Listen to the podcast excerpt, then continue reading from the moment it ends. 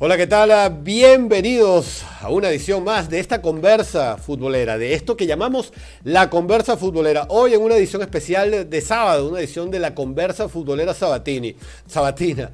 Porque tenemos la presencia, ustedes lo ven ya en pantalla, puedes desmutear el, el micrófono, Daniel.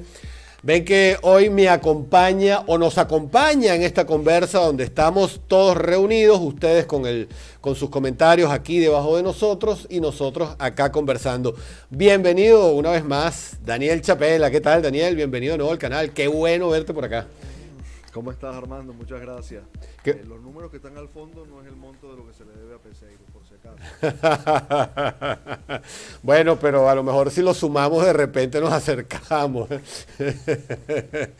bueno, Daniel, qué bueno que estés acá, pero eh, dentro de... Que, en qué malo por, por la circunstancia que nos reúne, pero qué bueno reunirnos a conversar eh, sobre este tema. Yo le quiero decir a los a los amigos, a los suscriptores, a los que están entrando al canal, que ya vamos a pasar lista, como siempre hacemos.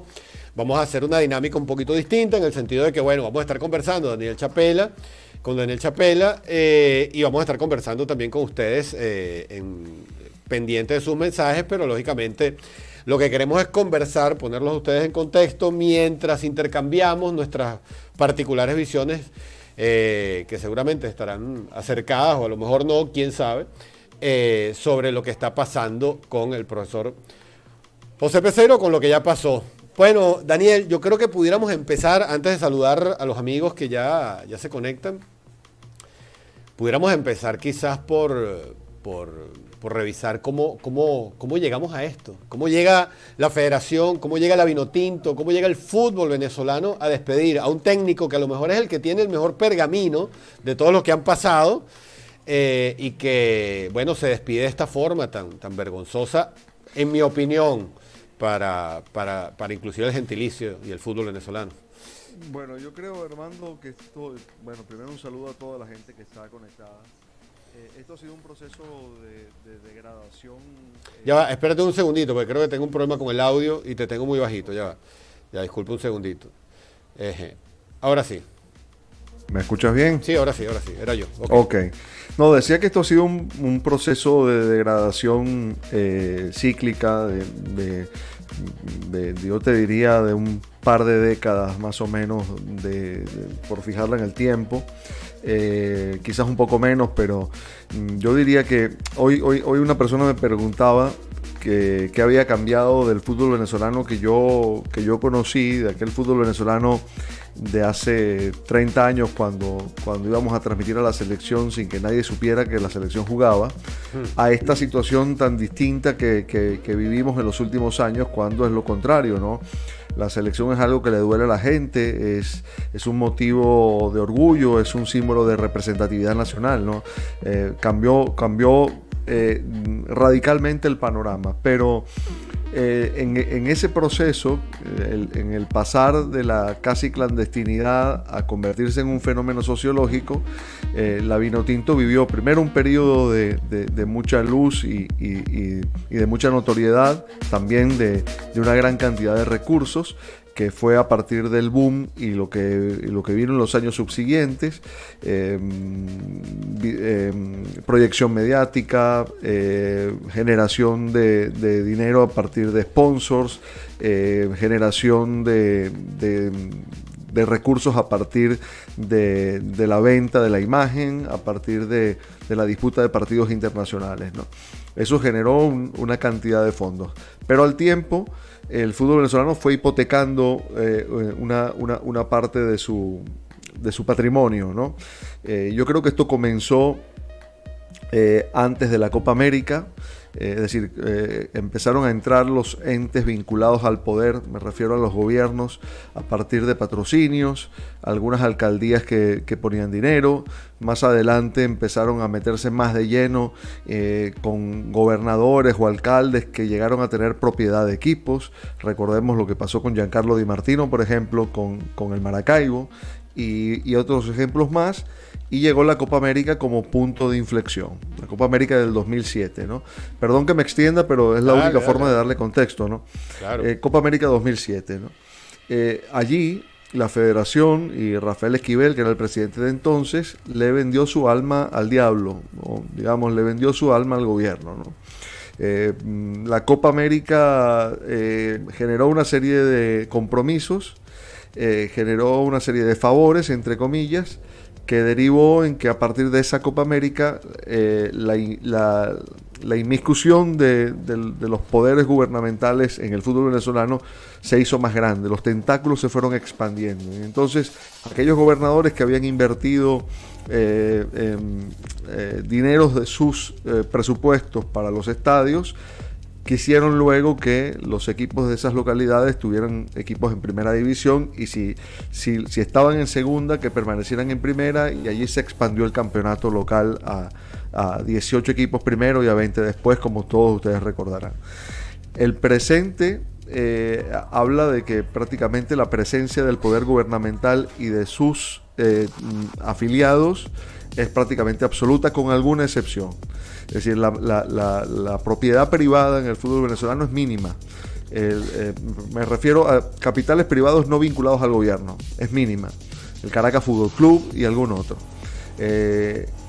Eso por un lado. Por el otro, eh, cuando estalla el FIFA Gate en 2015 y Rafael Esquivel es apresado, eh, comienza a desestabilizarse una estructura que existía, que, no era ideal porque era una estructura corrupta, presidencialista y unipersonal, pero que era una estructura que, funcionaba, ¿no? De la manera en que, en que eso se eh, operaba, pero funcionaba.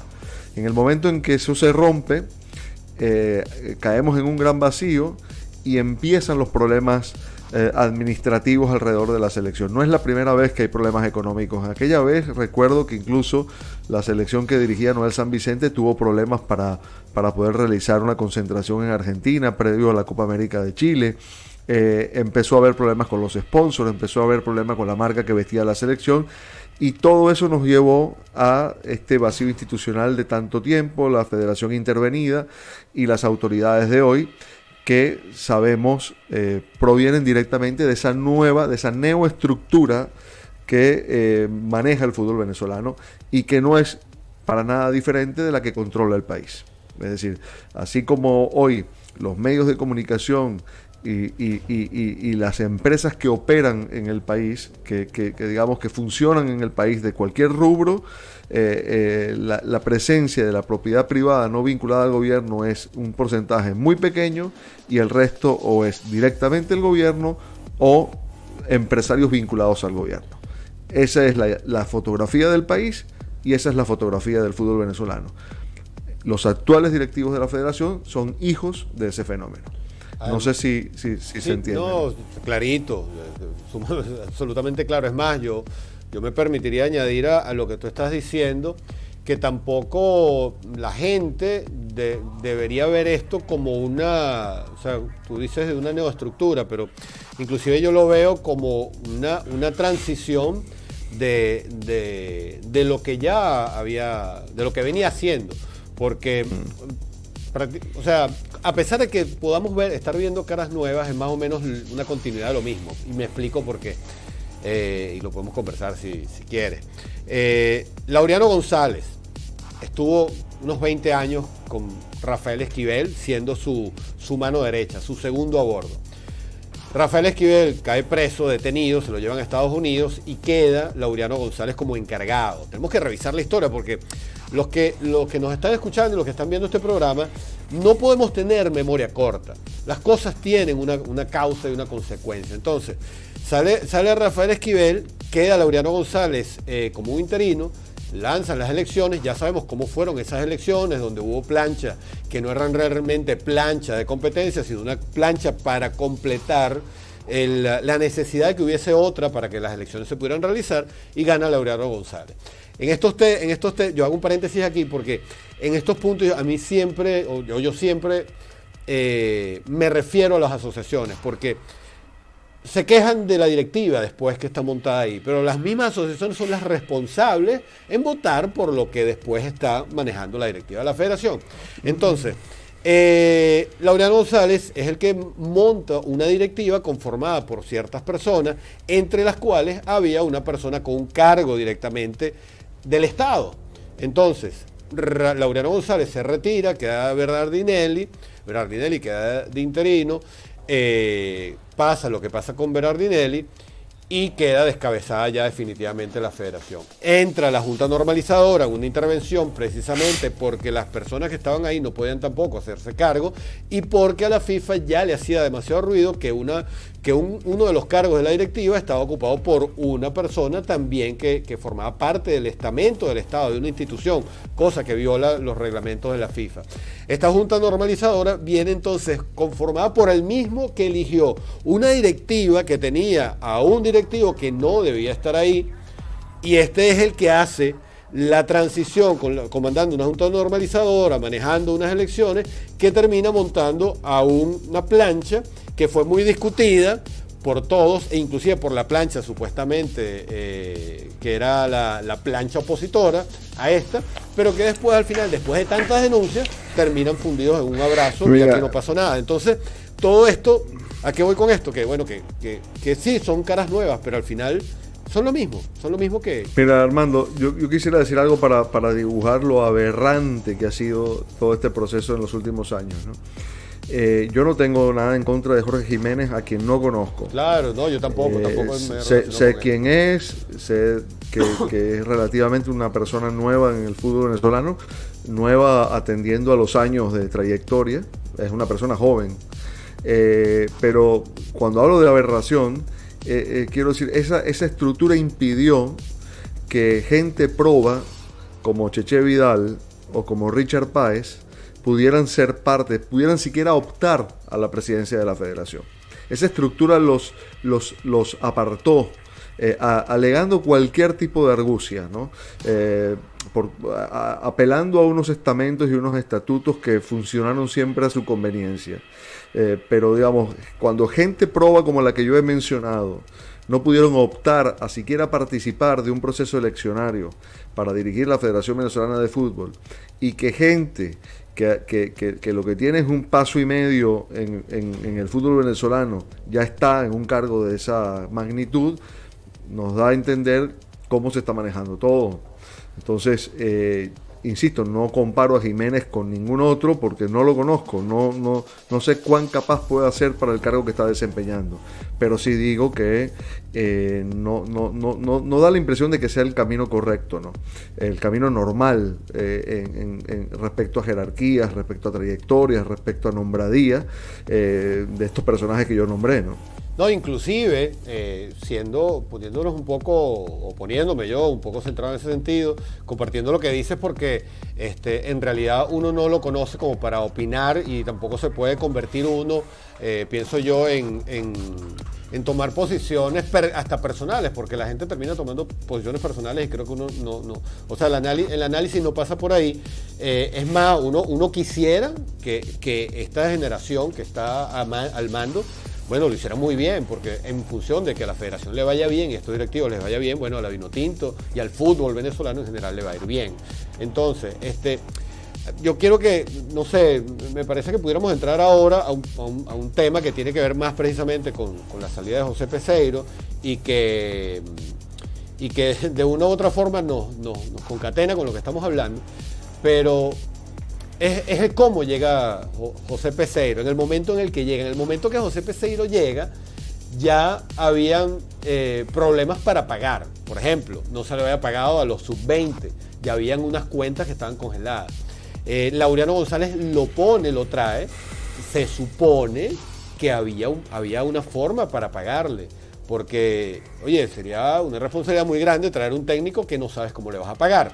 Entonces lo, traes, se le ofrece algo em, y, desde que empezó a, trabajar, mal que bien, en medio de la pandemia, mira, eh, no cobraba, no cobraba, no cobraba, no cobraba, no cobraba y pasaron 14 meses y nunca cobró la misma estructura, la misma federación que tiene ese mismo periodo de tiempo tratando de establecer la licencia de clubes en los equipos, que una de las cosas que se piden es que estén al día con sus jugadores, con sus técnicos y que incluso para inscribir técnicos, los equipos tienen que estar al día con los técnicos anteriores. Entonces, como esa federación que exige eso, la anterior, la Junta Normalizadora y la nueva, como esta, que, ellos tienen el poder, en teoría, de exigir eso, oye, no cumplen tampoco con lo que, tienen que hacer y, la muestra un botón. A mí me preocupa mucho eh, el cómo se maneja eso.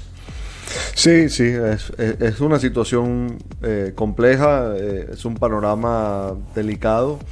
yo quisiera contar, para, para, seguirle dando contexto a esto, que, que, el asunto de la contratación del técnico venezolano en moneda extranjera es algo que ya lleva, que ya lleva tiempo haciéndose.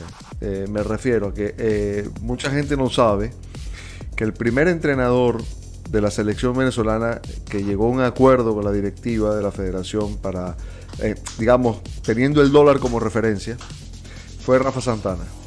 Estamos hablando del de, eh, proceso previo a, eh, a ver, Eduardo Borrero, estamos hablando de finales de los 90, correcto, finales de los 90, eliminatorias para Francia 98.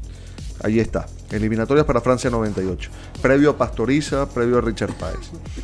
Ese acuerdo eh, era, era de la siguiente forma. Eh, Rafa Santana cobraba en bolívares, pero cada mes la federación debía eh, cumplirle con una cantidad en dólares llevada al cambio en bolívares. Pero si el dólar fluctuaba de un mes al otro en un 15%, el sueldo de Rafa Santana aumentaba un 15% en bolívares. Es decir, el dólar era la referencia de su sueldo. No cobraba en verdes, pero digamos era el equivalente. Y a partir de allí, eh, la mayoría de los contratos que se firmaron, incluyendo a los técnicos venezolanos, se hicieron con dólares o con el dólar como referencia para esos contratos. O con bonos en dólares que muchas veces se pagaron fuera de esos contratos. Es decir, que nadie se asuste, que nadie se espante con el asunto de los dólares, las cifras, eh, las transferencias bancarias, porque esto se viene haciendo hace mucho tiempo. Insisto, en algunos casos inclusive de técnicos y de jugadores con dineros que por fuera de contrato se les abonaban en cuentas en el extranjero. Eh, no es el tema de esta conversación hoy, pero lo, lo comento para que se sepa que esto es moneda corriente en las negociaciones de la federación con entrenadores y jugadores desde hace tiempo. Cuando hablo de jugadores, me refiero a futbolistas que en algún momento integraron la selección nacional y que recibieron bonos por participar, por fuera de eh, lo, que habitualmente recibe un jugador por estar en la selección, que se suele negociar de manera grupal. ¿no? Eh, Fernando Amorevieta es un ejemplo de, esto que estoy diciendo. ¿no? Y algunos otros. Bueno, eh, a ver, José Peseiro hizo lo normal, arregló un contrato en euros, pidió que ese dinero se le depositara en una cuenta a su nombre en, Portugal y que los fondos proviniesen de una cuenta de la federación. Algo normal, transparente, lógico. ¿no?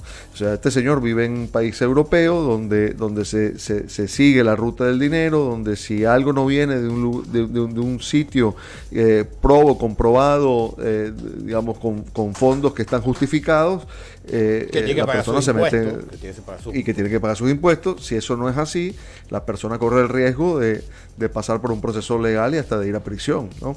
Porque se controlan los fondos, se controlan la entrada de capitales de dudosa procedencia. Entonces, no es una exigencia absurda, ni loca, ni mucho menos. Los federativos alegan que eh, que tienen problemas para acceder a las cuentas, que los fondos están retenidos. esto a mí me parece que es una, una excusa baladí porque eh, maneras de resolver el pago de la deuda las había. Eh, probablemente no las que ellos buscaron y que al técnico de la selección no convencieron, ¿no?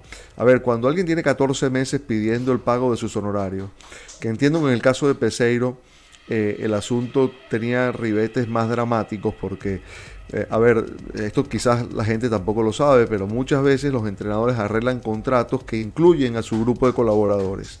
Es decir, Peseiro arregló un contrato, por decir algo, por 20 y él con sus otros cuatro colaboradores arregló que a cada uno les iba a dar dos. ¿Ok? Entonces, él cobra 20 y reparte con sus otros cuatro colaboradores. Otras veces se utilizan estructuras diferentes y las federaciones negocian por, de manera individualizada con cada uno de los miembros del cuerpo técnico, pero por lo general funciona así. El técnico asume el contrato, asume el monto total y reparte entre sus colaboradores la cifra que él haya acordado con ellos. Entonces, eh, la preocupación principal de Peseiro era que no podía atender eh, las deudas a sus colaboradores que tenían más necesidades que él. Eh, incluso yo sé de buena fuente que, que uno de sus argumentos era, mira, yo yo ya me salvé económicamente, por decirlo de alguna forma, por todo lo que hice en mi carrera en el fútbol, pero yo tengo a esta gente que necesita su dinero. De hecho, primero renuncia el preparador de arqueros días antes de la, de la porque en realidad no fue una renuncia, ¿no? de, la, rescisión de contrato del, técnico nacional. ¿no? Entonces, eh, aquí hay una situación muy, muy, muy extraña. Yo entiendo que la actual directiva que ha, hecho circular una carta donde muestran que el día jueves le ofrecieron al técnico el 50% del dinero, como, como, para, como para sacarse el papel de victimario y asumir el de víctima, que no les corresponde, porque la deuda es de 14 meses, insisto. Este, esa carta para mí no tiene ninguna validez. No tiene ninguna validez porque hablamos de una deuda de 14 meses. Que es verdad, ellos tienen cuánto, dos meses de haber asumido. Sí, mes y medio. Perfectamente entendible. Es decir, ellos no pueden cargar con el peso de, quien firmó el contrato y de todo lo demás, pero tienen la responsabilidad en este momento de, cumplir y de honrar ese compromiso. Y yo sé también de, buena fuente, de gente vinculada al entorno peseiro, que él presentó propuestas de pago, que él intentó eh, eh, conseguir que por lo menos le adelantaran el dinero de sus colaboradores y que se cansó de llamar y no lo atendieron. Entonces, claro, la carta se la mandaron, es verdad, pero ya cuando el entrenador les había dicho que se iba.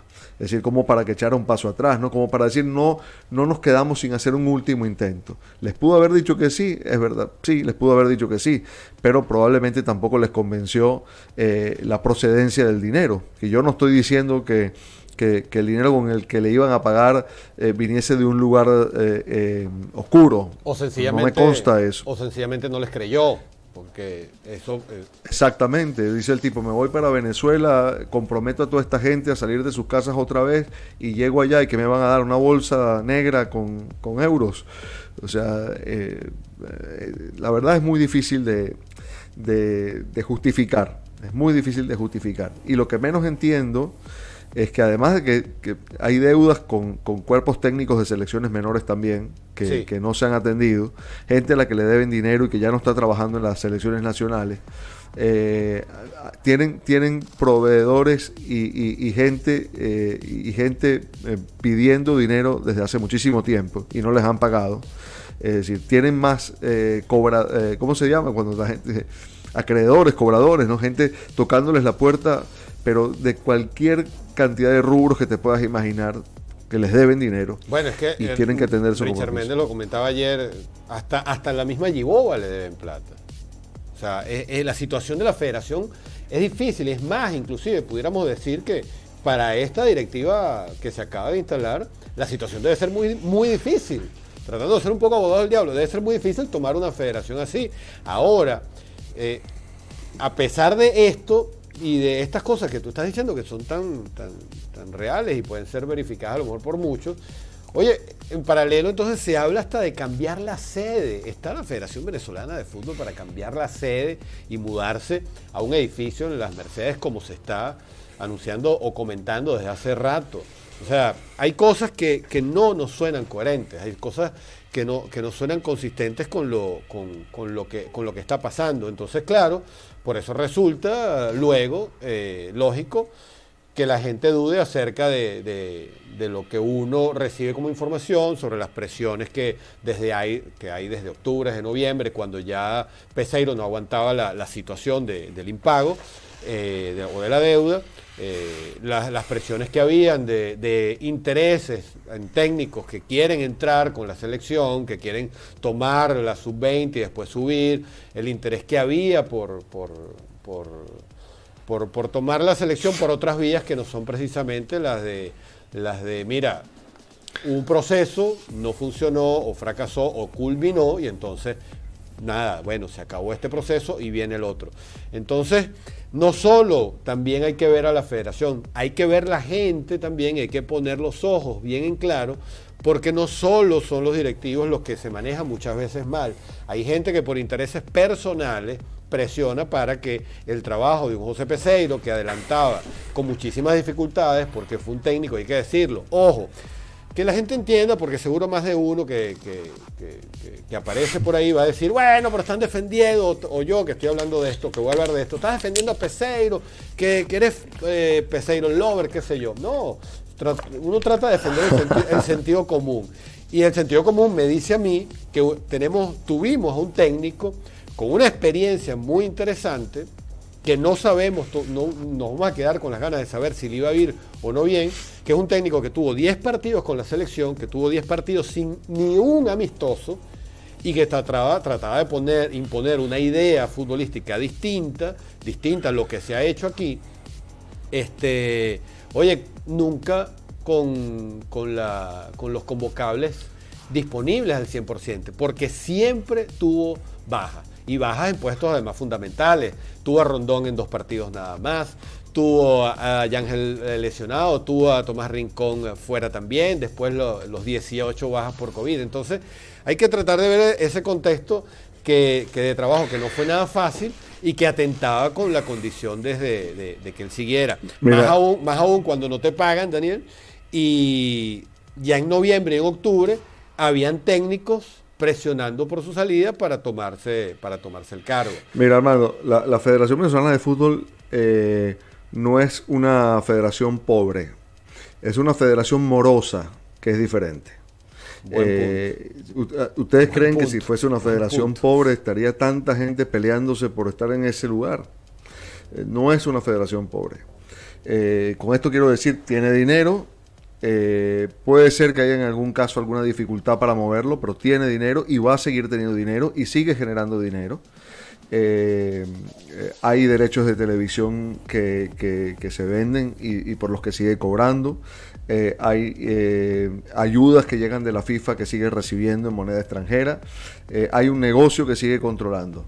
Es decir, es una federación morosa, pero no es una federación pobre, que son cosas muy diferentes. es una federación que ha cumplido compromisos en dólares con otros entrenadores de selecciones menores, por ejemplo, a los que sí les ha pagado. es decir, que las maneras las encontró en, en, otras situaciones. Y respecto a Peseiro, yo quisiera decir que, aquí no se trata de defenderlo o no defenderlo, simplemente de, relatar los hechos tal como han sido. Eh, si algo distinguió a la, a la, selección de Venezuela en el periodo luminoso que va de Richard Páez hasta, hasta buena parte del ciclo de Dudamel, si algo distinguió eso, fue la continuidad de los procesos. ¿no? Entre Farías y, entre Richard Paz y Farías hubo 13 años de continuidad. 13 años de continuidad de dos entrenadores. Lo de San Vicente fue breve, pero lo de Dudamel también fue un proceso relativamente largo. ¿no? Es decir, que entre Páez y Dudamel podríamos hablar de 20 años de continuidad de proceso de selecciones nacionales, lo cual habla de estabilidad y eh, resultados a partir de esa, de esa coherencia en los trabajos pero no todos fueron eh, procesos que transitaron una línea recta.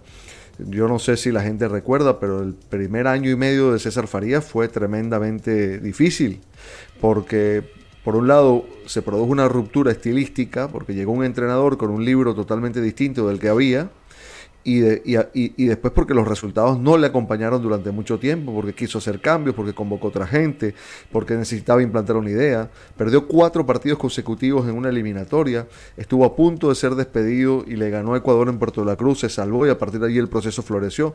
Con lo cual a, a Peseiro mínimo había que darle la misma condición. Y no la tuvo no la tuvo. Yo no hablo de cantidad de partidos ni de meses. Esos meses de Peseiro eh, son meses eh, em, eh, artificiales, digamos, ¿no? Porque la mayor parte del tiempo estuvimos metidos en la pandemia, no pudo trabajar. Es decir, tuvo que, asumir la selección con tres días para jugar un partido por los puntos. es decir, un panorama muy complejo. Con tres, días, para los puntos y recibiendo los jugadores hasta, hasta horas antes del partido. Sí, Farías el primer año fue de, jugar amistosos antes de dirigir su primer partido por los puntos.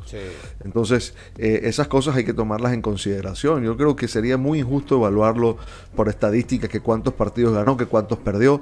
Eh, cuando, cuando nadie en los últimos años dirigió en unas condiciones así, eh, y ni hablar lo que fue la Copa América, con los casos de COVID, con el plantel diezmado, y además de todo, de, de estar tanto tiempo sin cobrar, que yo no creo que sea un mérito, simplemente habla de un compromiso de una persona, ¿no? Y que se lo pudo permitir, probablemente porque no tenía la necesidad económica. Eh, algún otro no se lo habría podido permitir.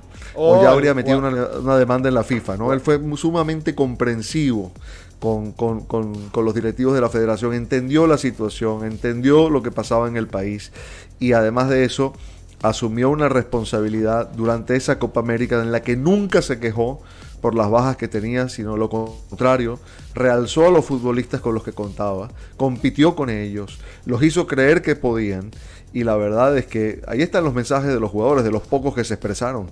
Es decir, cuando, cuando uno lee esas notas de, agradecimiento, de reconocimiento a la labor del técnico, a, a, lo que muchos, incluso Sotoboche, han dicho que es el mejor entrenador que han tenido, o que humanamente los llenó como los llenó, eh, no podemos ser tan injustos eh, evaluarlo con una estadística. ¿no? Eh, tampoco voy a salir yo de aquí a decir que fue exitoso su proceso, es que no hubo oportunidad siquiera de evaluar su proceso, porque no hubo forma de que cuajara. ¿no? Eso, eso te iba a decir justamente. Ya voy a ir con los chats porque nos están reventando aquí el chat y piden Armando, modo chat, ya voy, ya voy con el chat.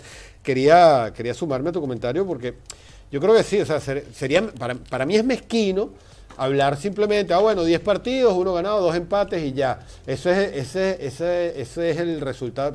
Mira, yo creo que hay un contexto, no estamos justificando, yo no justifico derrotas ni justifico resultados, pero yo creo que hay un contexto que hay que atenderlo. O sea, eh, es un poquito de sentido común, insisto.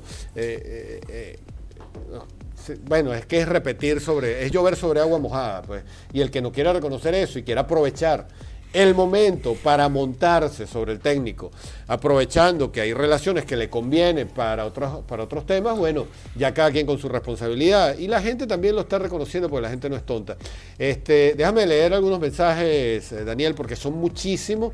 Y oye, lamentablemente no vamos a poderlos leer todos, pero vamos a leer algunos que por supuesto muchos de los mensajes que estoy viendo, Daniel, son, son por supuesto con lo que más le interesa a la gente en este momento que no por, porque la gente quiere, bueno, disculpen que tengo los bomberos pasando, este, estas son las circunstancias de, transmitir desde casa. No, no, no. Eh, eh, Déjeme mutear el micrófono un momento.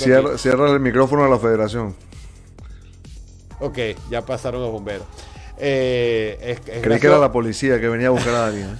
es gracioso porque a, media cuadra tengo una estación de bomberos, entonces siempre suelen ser pero bueno, vamos a leer eh, eh, algunos mensajes acá. Mira, aquí por supuesto están hablando de ruso, mil personas que hablan de ruso, ruso, ruso, ruso, ruso, están opinando acerca de ruso. Ya vamos a llegar ahí, ya vamos a llegar ahí, pero ya vamos a llegar al tema de la danza de los nombres, ya vamos a llegar a ruso. De repente, si cabe, les voy a compartir información que, que, tengo contrastada, que por, y por estar contrastada me atrevo a compartirla, y creo que ustedes también merecen saberla. eh, pero bueno, están hablando, mucha gente pide Richard, este, eh, que es lo que hemos visto desde ayer, ¿no? Impresionante, Daniel, como han, como han pedido Richard, ¿no? Eh, gente que habla de Pinto, pero bueno, vamos a ver qué planteamientos hay por acá. Por ejemplo, Joxam nos dice, la federación tiene con qué pagar, la federación quería salir de Peseiro, todo en la federación es un chanchullo. Eduardo González, yo también quiero a Sidán. Ah, bueno, pero ya nos pusimos déjame decir un, sarcasmo, pero las condiciones no están dadas, no hay tiempo ni momento para ver jugadores y adaptar estilo de juego y que el técnico entienda el país y la federación. Piensen fanáticos. Ok, lo de Zidane era sarcasmo, entiendo, porque si nos ponemos a ese, nivel creo que estamos perdiendo tiempo, ¿no? Eh, Vamos a ver qué más nos dicen por acá. No traerán un técnico extranjero, dice Leiner, porque de esa manera no podrá quedarle dinero para la trampa. Jesús Castillo, con la de no pagar, eh, ¿qué técnico extranjero van a querer venir dirigir? mira, esto está bueno. con la, con la chorreada, digamos, de no pagar, ¿qué técnico extranjero va a querer venir a dirigir a Vino Tinto? Olvídense de eso, el técnico que vendrá es uno de la rosca que no sabrá de fútbol. Este punto es interesante, lo dice Jesús Castillo. Eh, Daniel, nos pudiéramos referir a eso porque es parte de lo que la gente entiende y se da cuenta y, la, y preocupa. Y tenemos que ir un paso más allá. Si bien es cierto, eh, hay que cuestionarse, bueno, si no se le pudo pagar al técnico extranjero, eh, cómo se le va a pagar a otro técnico extranjero, porque no solo tienes que pagar la deuda, sino que tienes que pagarle al nuevo, cómo le ofreces. Entonces, está ese tema que la federación debería explicarlo cuando presenten, si presentan un extranjero, ¿no? Bueno, ya, ya, mira, la federación no da puntada sin hilo. Ya ellos saben eh, cuál es el camino que esto va a tomar. No van a dar más explicaciones sobre el asunto, es decir, no nos van a decir a la opinión pública este es el plan para pagarle a Peseiro, porque no tienen plan para pagarle a Peseiro. Eh, van a dejar que esto siga su curso natural, es decir, que el reclamo que Peseiro introdujo o va a introducir ante la FIFA para reclamar su pago va a llevar un proceso, probablemente de un par de años, y en, ese, y en esos dos años Peseiro va a cobrar el, dinero que se le debe y probablemente ese dinero va a salir directamente de la FIFA, ¿no? Es decir, no es que la FIFA le va a pagar, sino de que, de los dineros que la FIFA asigna a Venezuela, le, enviará al entrenador lo que le corresponde de su contrato. Ellos saben que eso es así. Y la FIFA no les va a impedir hacer otro contrato porque no, no pasa como con los clubes, que el técnico mete una demanda y hasta que no se cumpla con eso, eh, tú no puedes contratar a otro entrenador. Aquí no aplica eso. Entonces van a poder contratar a otro, lo van a poder arreglar en las condiciones que consideren. Que sea ruso o que sea un técnico nacional no tiene nada que ver con el asunto del pago, porque a cualquier entrenador nacional que dirige en Venezuela o que dirige o que viva afuera o haya dirigido afuera y sea venezolano, va a cobrar en dólares también. O sea, en el fútbol venezolano nadie cobra en bolívares. Nadie cobra en bolívares. Desde hace muchísimo tiempo. ni entrenadores ni futbolistas. Entonces, eh, olvidémonos de eso. Cualquiera que llegue va a arreglar su contrato en dólares. Será un monto mayor, será un monto menor pero en definitiva le van a tener que pagar en esa moneda. Y además ya esto no es ilegal, ¿no? Así que, que, que, que, ya todos sabemos que, es la, la, moneda que sirve como parámetro en Venezuela para todo, ¿no? Entonces, Después, yo no, yo no me quiero sumar a nombres y lo voy a explicar por qué. Porque primero no tengo información directa que, me, que me lleve a dar algún tipo de candidato. Segundo, por mi propia iniciativa no lo voy a hacer porque no, soy quien para dar nombres. Y después, creo que cuando el que va a elegir es alguien que de esto no tiene idea, eh, yo no puedo dar crédito. Es decir, eh, escucho, por dar nombres, lo que se están mencionando, Richard Páez, Daniel Farías, Eduardo Zaragoza, Miguel Ángel Russo, eh, ¿quién más? Eh, Sebastián Becasese. Y es como que, bueno, yo lo voy a invitar a usted a comer pabellón, pero mira, por aquí tengo pescado, por aquí tengo coco, por allá tengo piña, ya va, pero es que el pabellón se hace con caraotas, arroz y carne. Entonces, ¿cómo es eso? Eh, un técnico que juega una cosa, otro técnico que juega otra, un entrenador de, una edad, un entrenador de, vanguardia. O sea, no sabes lo que quieres, si, de verdad se están paseando por esos nombres. Si quieres que te diga lo que yo creo, eh, em, para mí están soltando nombres para, para hacer creer que tienen un abanico amplio de posibilidades que están evaluando y, distraer de lo que realmente va a pasar y es que tienen ya el nombre en la carpeta. Y, el nombre o a lo sumo un par de nombres en la carpeta para, elegir al técnico. Eh, yo presumo, presumo que, no va a ser ninguno de estos entrenadores rimbombantes que, se están nombrando, que además es discutible. Yo no creo que, el técnico de Boca que acaba de salir por, por, malos resultados sea un candidato idóneo para dirigir a Venezuela. Pero bueno, en definitiva, eh, ojo que tiene, tiene su prestigio, fue campeón de la Libertadores en 2007 con Boca Juniors, ha dirigido en montones de países, Paraguay, Colombia, etcétera. Pero a mí no me parece que sea un candidato ideal para eso, ¿no? En, cualquier caso, me parece que, va a ser alguien, eh, yo no diría de la rosca, yo diría más bien alguien de la confianza del, presidente de la federación, alguien que conozca, alguien con el que ya haya trabajado. Eh, y, creo que va a ir por ahí la cosa. No, no, no tanto porque si sea más barato, más no, no, no lo veo así, la verdad. Sí, porque al final, o sea, sí creo que están en la búsqueda a lo mejor de, no un nombre, bueno, ruso no es que no sea tan rimbombante, pero tampoco es un técnico de un perfil como la gente pedía, que sea un San Paolo, eh, o alguien que escribió un Zidane, que, o sea, porque hay gente que hay que poner también los pies en la tierra. Hay gente que pretende que el salto, el escalón que necesita la Vinotinto tomar para ir un poco más allá tenga que ser a través de un, de un nombre de estos eh, eh, rimbombantes, como cuando salió el tema de, San Paoli, por ejemplo, que San Paoli no... Habría sido bueno, pero, pero, con esta estructura no, no, sirve. No, pues San Paoli se hubiera ido a los seis meses, a los seis meses no le pagan y ya les hubiera dicho chao, estuviéramos, tú a saber en qué situación estaríamos en este momento, ¿no? Pero ya que estamos con el tema de, yo, no es que, ay, si me atrevo y Daniel no quiso y yo sí quise. no, no, no se va a tratar de eso, pero a, mí a veces me cuesta, sobre todo cuando, cuando, cuando, me lo, cuando sí me, me han dicho, y estuve hablando con varias personas esta tarde, eh, yo creo que mis suscriptores también merecen que yo les comparta lo, que, lo que les voy a decir. Eh, yo no les voy a dar seguridad sobre ese tema, no me gusta que la cosa suelte a rumores o que estoy confirmando a Coronis, que fue el que habló de Miguel Ángel Russo ayer o no. Pero sí, a me confirmaron hoy que los dos nombres ya que están en la mesa serían esos justamente ruso que están ultimando unos temas que no, los voy a mencionar porque creo que son muy personales de él. Eh, y, el otro y el otro sería, el venezolano sí sería Daniel Farías. Creo que lo que habría que definir ahí es las personas que están proponiendo Daniel Farías y las personas que eh, proponen a Russo, que Russo termine de decir que sí, porque no habría terminado de, decir que sí por un tema personal, y eh, el tema de Daniel Farías, que yo sí entiendo que Daniel Farías entraría ahí. Ahora, lo que me parece a mí, Daniel, es que a lo mejor lo que necesitarían en este momento, dadas las circunstancias, es que a lo mejor el que se monte posiblemente no sea el que arme un proceso, porque yo no creo que tú puedas armar un proceso con una decisión de tres días. Entonces, pensar en un proceso tiene que ver con lo que tú estás diciendo previamente. Tiene que ver con qué pasa con el estilo que se estaba eh, tratando de implantar a través de José Peseiro.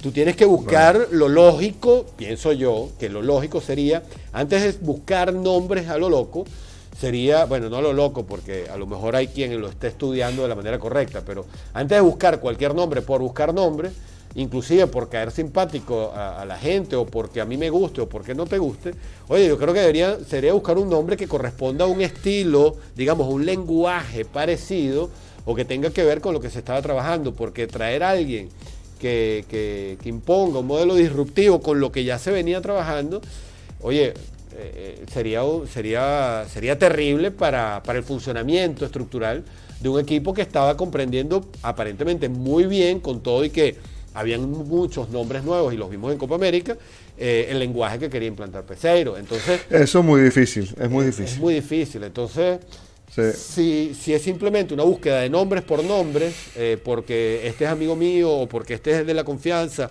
o porque este mira, está libre y es un entrenador de prestigio, si la búsqueda va por ahí y no va por, por, por, por una cabeza que, o por varias que detrás estén, mira, ¿qué podemos recomendar acá para que técnicamente esto sea más compatible con lo que se venía trabajando.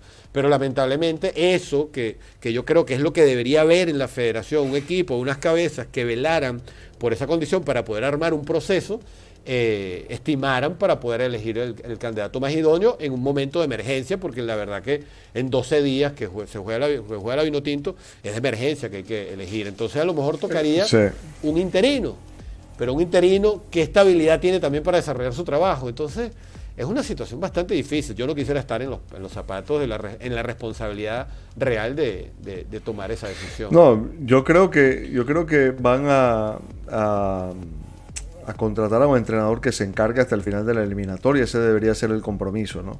No, no, no me parece a mí que la dirigencia deba ir más allá del final de la eliminatoria y evaluar una vez termine la eliminatoria si la persona a la que nombren eh, tiene las condiciones para continuar y entonces sí establecer un proceso. Eh, que vayan a decidir por cuestiones deportivas, permítame que lo ponga en duda, yo, yo, yo no quiero ser irrespetuoso, pero dificulto que, esta gente sepa eh, qué tipo de fútbol quería Peseiro o qué, qué, idea de juego tenía el entrenador. normalmente los directivos no, no deciden en función de eso porque no saben de eso. Por eso existen los directores deportivos, por eso existen los, gerentes deportivos, como queramos llamarlos, los managers. asesores en ese sentido. Asesores en los clubes, en las federaciones, que son quienes se encargan de buscar candidatos en función de una, de una idea de juego, de un plan a desarrollar que no existe en el fútbol venezolano y que no ha existido nunca. Eh, eh, yo no estoy diciendo que tengan que jugar todos a lo mismo, ese tipo de cosas para mí ya están desfasadas, sino, sino una manera eh, de jugar en función de lo que se considere es mejor para la generación de jugadores con la que se cuenta, para la característica de futbolistas con la que se cuentan. Entonces, esa es una decisión que, requiere de un análisis, que requiere de un estudio y que tiene que ser gente capacitada para eso, no quienes dirigen la federación, que probablemente están capacitados para otro tipo de cosas. Eh, supongo gerenciar, administrar, tomar decisiones de tipo ejecutivo pero que desde el punto de vista de eh, futbolístico son otras las personas capacitadas. Ese cargo no existe en la federación, o por lo menos yo no lo conozco. Entonces, eh, el nombre en este momento... tampoco es que lo han anunciado, entonces por eso no lo conocemos. No, pero digo que el nombre en este momento a mí me da un poco lo mismo, te digo la verdad. Eh, porque, es decir, no va a venir la decisión como producto de esto que te estoy diciendo. Entonces, si es A, B o C, eh, va a tener que empezar a trabajar desde cero. Eh, es la realidad. Yo preferiría, la verdad, en esta situación, que sea alguien que medianamente conozca a los futbolistas. Entonces, es mejor solución un entrenador de estos que llamamos del medio local o con experiencia en la selección. Entonces, los nombres no son muchos. O sea, Leonardo González, Daniel Farías, Richard Páez, Rafael Dudamel, los menciono por, por siguiendo esta línea de discurso, no no, no le pongo puntos más a unos que a otros. Simplemente eh, lo lógico sería eso por la situación de emergencia. De traer un entrenador que ahora tenga que empezar a conocer, que ahora tenga que empezar a entender cómo se mueve todo, me parece que se perdería demasiado tiempo. Exacto, eso es clave, porque tiempo y dinero, porque e, es clave lo que tú acabas de decir y la gente cuando piensa en, nombres foráneos de, de cierto nivel, no está pensando justamente en eso que tú estás trayendo a colación, que tiene que ver con, con que el que se monte eh, el lunes, porque supuestamente lo van a anunciar entre domingo y lunes, que debe estar viajando entre domingo, lunes o martes a, Venezuela, porque muy probablemente ni siquiera esté en el país, a menos que sea, por ejemplo, un caso como Daniel Faría. Eh, oye, eh, tiene que ser eso, un, un técnico que conozca mínimamente a los jugadores. Porque un Miguel Ángel Russo que llegue de repente a, por decir el, que está sonando, pero si es otro, BKC o cualquier otro de afuera, porque a lo mejor nos sorprenden como cuando son Paolo y Peckerman y apareció Peseiro. Entonces, si aparece un foráneo, eh, oye, ¿cómo va a conocer a los jugadores en, tres días, en dos días? ¿Qué es lo que va a poder entrenarlos? Entonces la alineación, ¿quién la va a hacer? Porque ¿cómo la, cómo la hace el técnico? Le va a costar. Entonces, el que más bien pongan a lo mejor asesorarlo en ese sentido esos primeros días es capaz el que, el que debería hacer. Déjame eh, leer algunos mensajes más, eh, Daniel, porque están, están lloviendo, ¿no? Por acá César Miranda nos dicen, tienen que renegociar con Peseiro y que termine la eliminatoria. Un nuevo técnico no es sensato y un nuevo técnico no debería aceptar por ética. Ese es otro tema que, es discutible, Daniel, no sé cómo lo ves tú. Eh, este, por un lado, yo, yo sí creo que, que, que sí, o sea, aceptar un cargo cuando le deben a, un colega este, plata y tomarlo tú y que a ti sí te paguen, pareciera, ¿no? Está reñido, pero, pero bueno, o sea, una selección, no, puede, presentarse, entonces son las oportunidades también, entonces tampoco es que tú tengas que ver con eso. Eso no es problema tuyo, de cierta forma. Es complicado. Eh, tiene varias yo creo que Yo creo que ahí no... A ver, eh, el que llega no tiene por qué responsabilizarse del que se fue, ¿no? Quiero decir que a, mí me, encantaría estar en esa rueda de prensa de presentación porque yo sí le preguntaría al entrenador que llegue eh, cómo usted aceptó esto sabiendo que a su colega que se fue le deben esto, pero no tanto por ética, sino por, por decir, usted no, no tiene temor de que no le paguen. Es decir, usted, usted no, no, se da cuenta que está llegando a un sitio donde la palabra no cuenta, donde el compromiso no vale, donde el contrato firmado se viola. Eh, eso, ¿no? Eso sería para mí lo, lo, que le preguntaría. Pero yo creo que desde el punto de vista ético, no, esto pasa frecuentemente en el fútbol. Entrenadores que echan, llega el nuevo y el nuevo no se preocupa de si al que se fue le pagaron. Después el que se fue se tiene que ocupar de cobrar. Eh, eso, eh, eso es así, ¿no? Eh, es decir, distinto sería que alguien comprometiese su palabra para dirigir un equipo o una selección habiendo un técnico en funciones. Eso sí lo considero antiético, pero esto, esto realmente no. Lo que sí es que la federación también tendría que responder cómo asume un compromiso cuando tiene esa deuda con el antecesor, ¿no? son, son cuestiones que se caen por sí solas, ¿no? Sí. ¿Quién hizo la convocatoria si ya todo esto estaba montado? Dice Toniel Medina, la hizo supuestamente, hasta donde tenemos entendido, sí, de, manera, de manera confirmada, y parece que sí es cierto, la hizo el mismo profesor José Peseiro y algunos jugadores habrían confirmado esto. No queremos al ruso, lo quiere, bueno, están aquí hablando, déjame ver si hay algún mensaje bueno para comentar. En una semana pasamos de la alegría olímpica a la tristeza vino tinto, dice Lino González. Eduardo González, señores, mmm, mezclaron política con el fútbol, la política se metió en el fútbol hace rato, si ustedes como aficionados quieren ignorarlo, ese es problema suyo. José Leonardo, de verdad hay algo no contado. Y de los premios de la Copa América no libraron pagos para el equipo de Peseiro. Bueno, es pasado, de verdad, no había cuajado. Entonces que devuelvan también al expresidente de la federación que duró 30 años y nunca logró llevar al Mundial a Venezuela y solo salió de manera forzada porque lo apresaron fuera del país. No entendí este mensaje, no lo hubiera leído. Deberían seleccionar un técnico venezolano que ya conozca a los jugadores y no invente mucho. Lo mejor que puede pasar es sumar en esta triple fecha y luego sí buscar a un DT extranjero.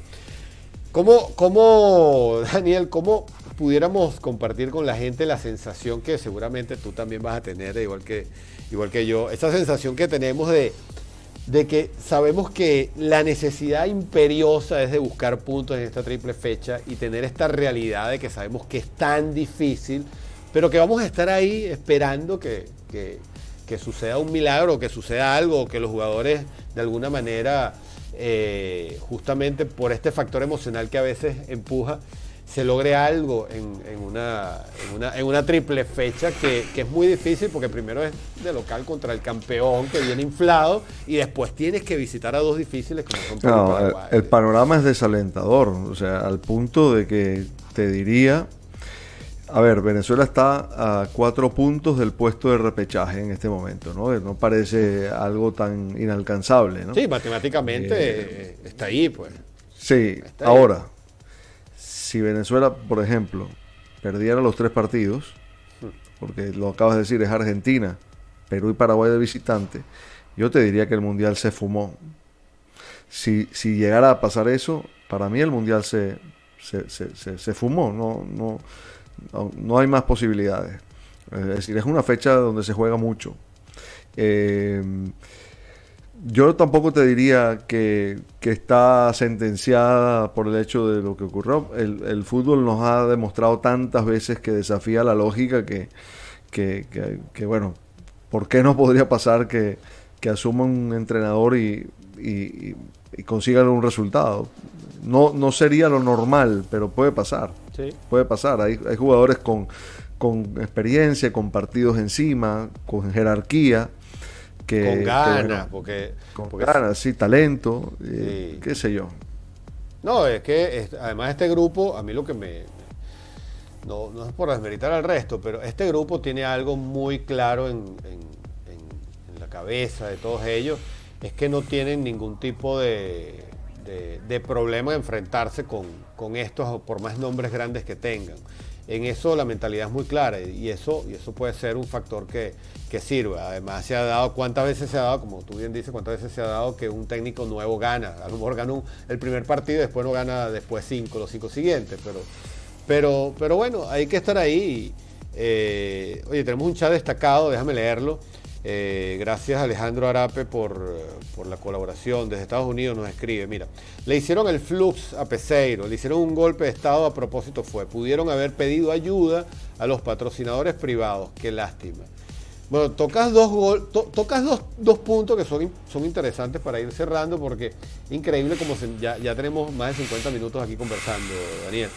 Este, él toca dos puntos aquí que me parece interesante conversarlo. Primero, lo, obvio, lo que le hicieron el Fluda Peseiro tiene que ver con lo que hablamos al principio, de que esto es algo que se viene manejando.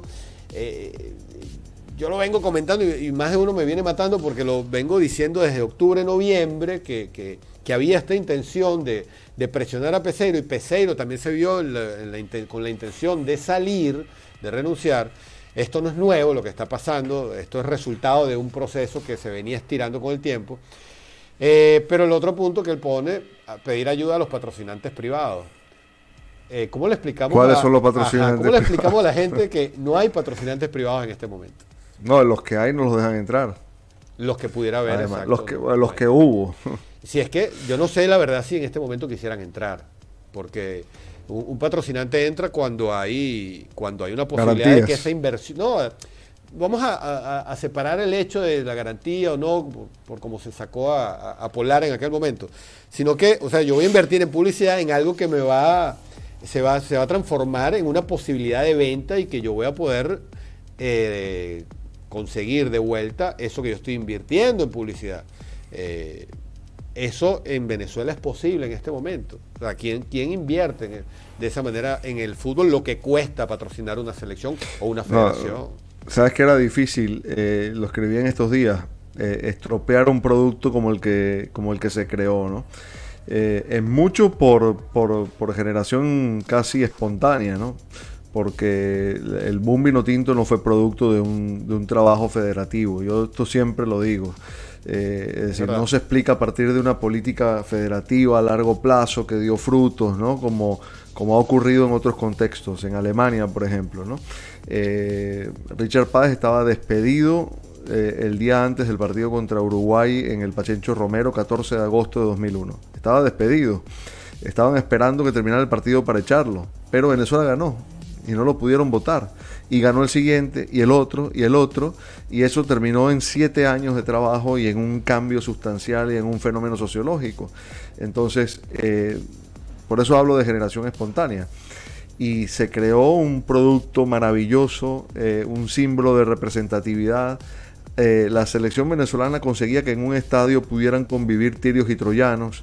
En tiempos de polarización, la, selección era un factor de, unión. Y esto no es verborragia, no, eh, digamos, eh, no, no es demagogia.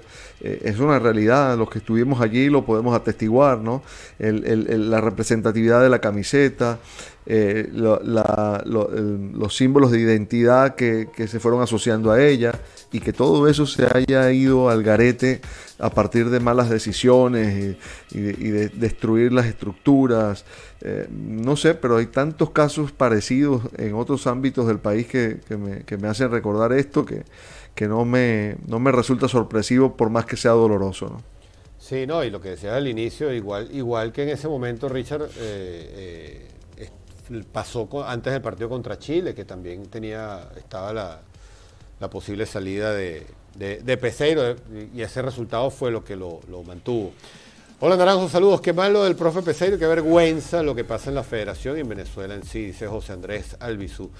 Eh, sí, yo, yo, yo no sé tú, Daniel, yo, yo estoy muy avergonzado. Para mí esto es una vergüenza internacional. El hecho de que ayer todos los titulares y tú ponías en internet José Peseiro y lo que salía era renuncia por falta de pago por 14 meses. O sea, todo era en el panorama mundial de fútbol, en todas las páginas, en todo.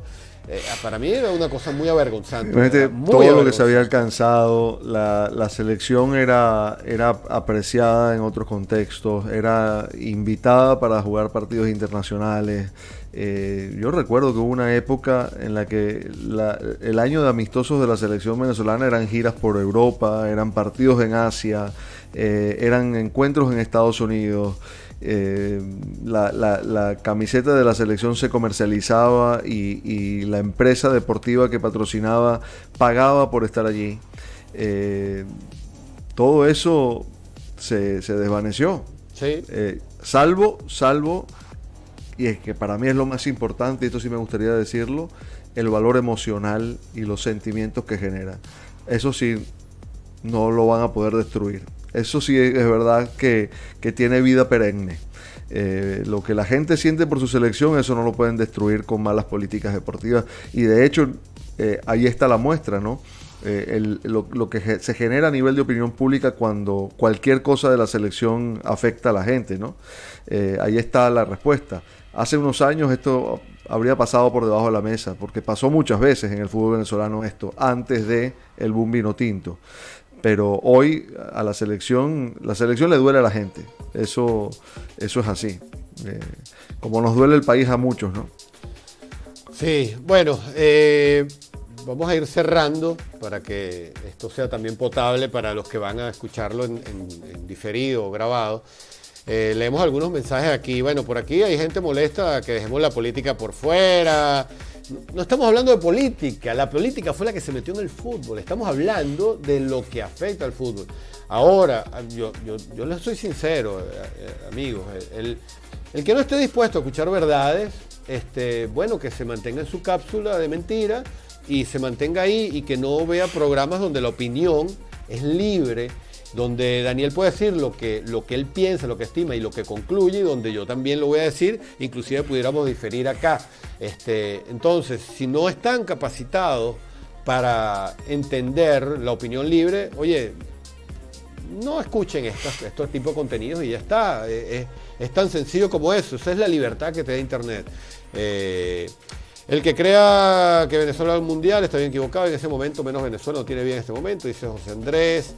Me pregunto, dice Miguel Andrés, ¿la FIFA podría suspender los partidos de la Vinotinto por todo este tema de corrupción no. totalmente? No, no tiene nada que ver. No. no, no, no, ¿Qué pasaría si los jugadores, esta es la, épica, ¿no? Dice Jackson Campos, ¿qué pasaría si los jugadores se rebelan en contra, en contra de toda esta porquería? Al fin y al cabo de ellos dependen los resultados. Es una utopía y ¿por qué se van a rebelar también? ¿Cuál sería el, el, el concepto? No, no tiene sentido mucho. Eh, leemos un par de mensajes más y, marcamos la, salida, Daniel, si te parece. Eh, mm, bueno, aquí alguien se... Vamos a tener que, banearlo un rato porque se queja de que hablemos de política, política, política. Eh, dañaron todo lo que había construido Richard Páez, el técnico argentino, dice Henry Álvarez. La Polar lo que hizo fue aprovecharse del momento, dice Rommel. Bueno. Eh, y los premios de la FIFA por participar en la eliminatoria de Copa América.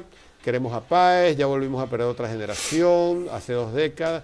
Creo que pudiéramos ir cerrando con esto, Daniel. Este, oye, tenemos una generación tan interesante, tan interesante. ¿Cuántos procesos de la Vinotinto podían elegir una convocatoria total de 23 jugadores, con todos militando en clubes del exterior, no digamos élite, pero sí en equipos interesantes y muchos de ellos, o la gran mayoría, siendo partícipes claves o importantes en cada uno de sus equipos, ¿no?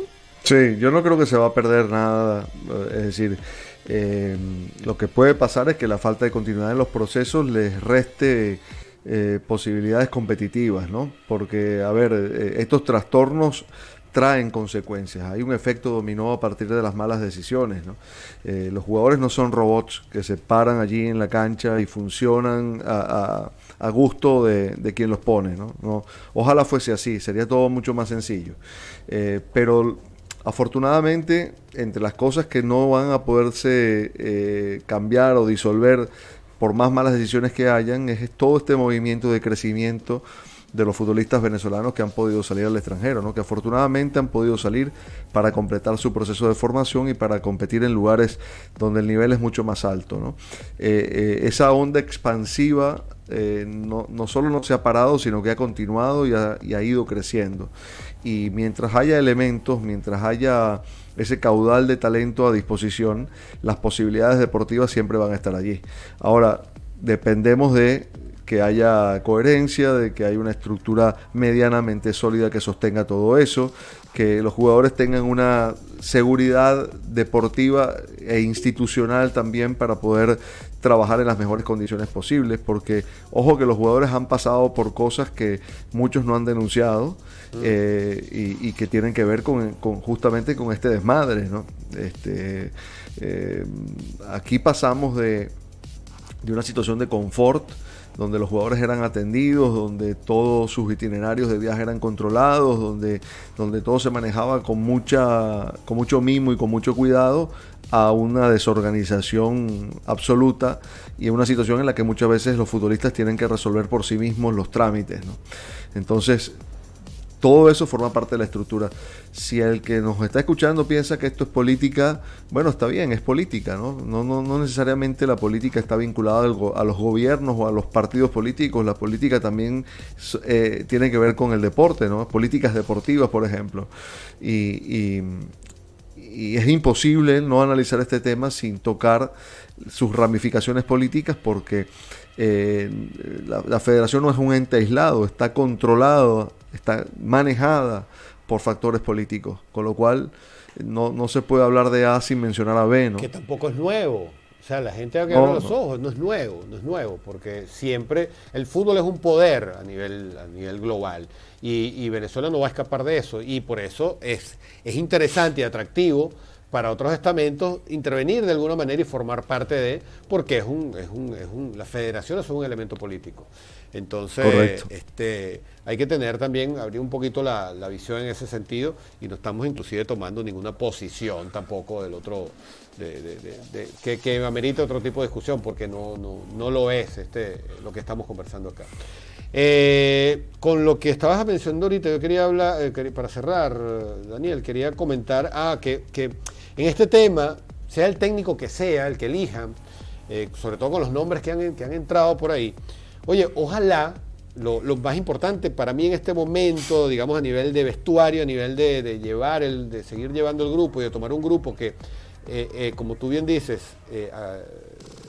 no es, permeable a lo que está pasando y lógicamente van a estar bastante afectados, tienen que estar afectados por, por este cambio y, deben estar con ansiedad y muy, muy, muy, muy, muy ansiosos sobre qué va a pasar ahora y cómo será ahora el ambiente, es que el que llegue, que tenga ojalá la, suficiente apertura mental para entender que va a tomar un vestuario que anda muy bien y que de parte del técnico no pueden haber ruidos como, como habían antes.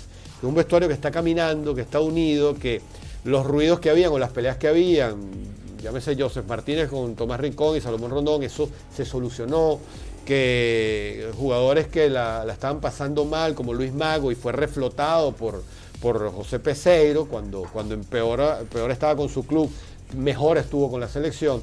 Y ese tipo de cosas que, andaban rodando muy bien, ojalá se, mantengan para poder partir. Eh, bajo estas dificultades se pueda partir lo mejor posible a partir del 2 de septiembre. Sí, correcto. Eh, yo creo que en este momento el, foco debería estar allí, ¿no? En, resolver, en tratar de, darle forma a, un ciclo que va a tener que comenzar de manera eh, prematura, forzada, y, tratar de, encontrar una ruta que, permita por lo menos eh, disputar con con una cierta garantía de esos partidos de eliminatoria, ¿no? Con algunos condicionantes también, porque aparte de esto, hay, hay, una situación con dos jugadores en, concreto que, preocupa, ¿no? El hecho de, que Yángel Herrera y que Salomón Rondón no tengan, no tengan actividad, ¿no? Son dos jugadores muy importantes que no, que no van a poder estar.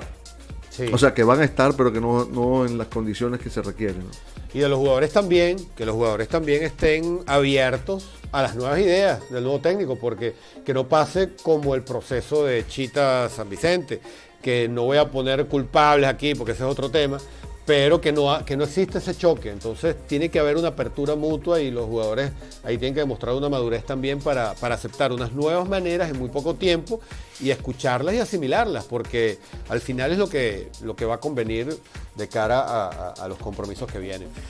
Bueno, Daniel, oye, no sé si quieres agregar algo más, pero eh, esta, esta conversa es como para como para extenderla, ¿no? Pero yo creo que está bueno para, para que no se haga tan larga, sobre todo aquellos que lo van a escuchar luego eh, grabado. No sé si quieres agregar algo, no sé si hacemos algo eh, en la semana, tal vez, cuando ya haya técnico, pero podemos ir cerrando, no sé con qué quieres Claro, claro, agradecerte Armando. Yo creo que hay que esperar, hay que esperar la designación como para para empezar a, hacerse una idea de hacia dónde puede ir esto, ¿no?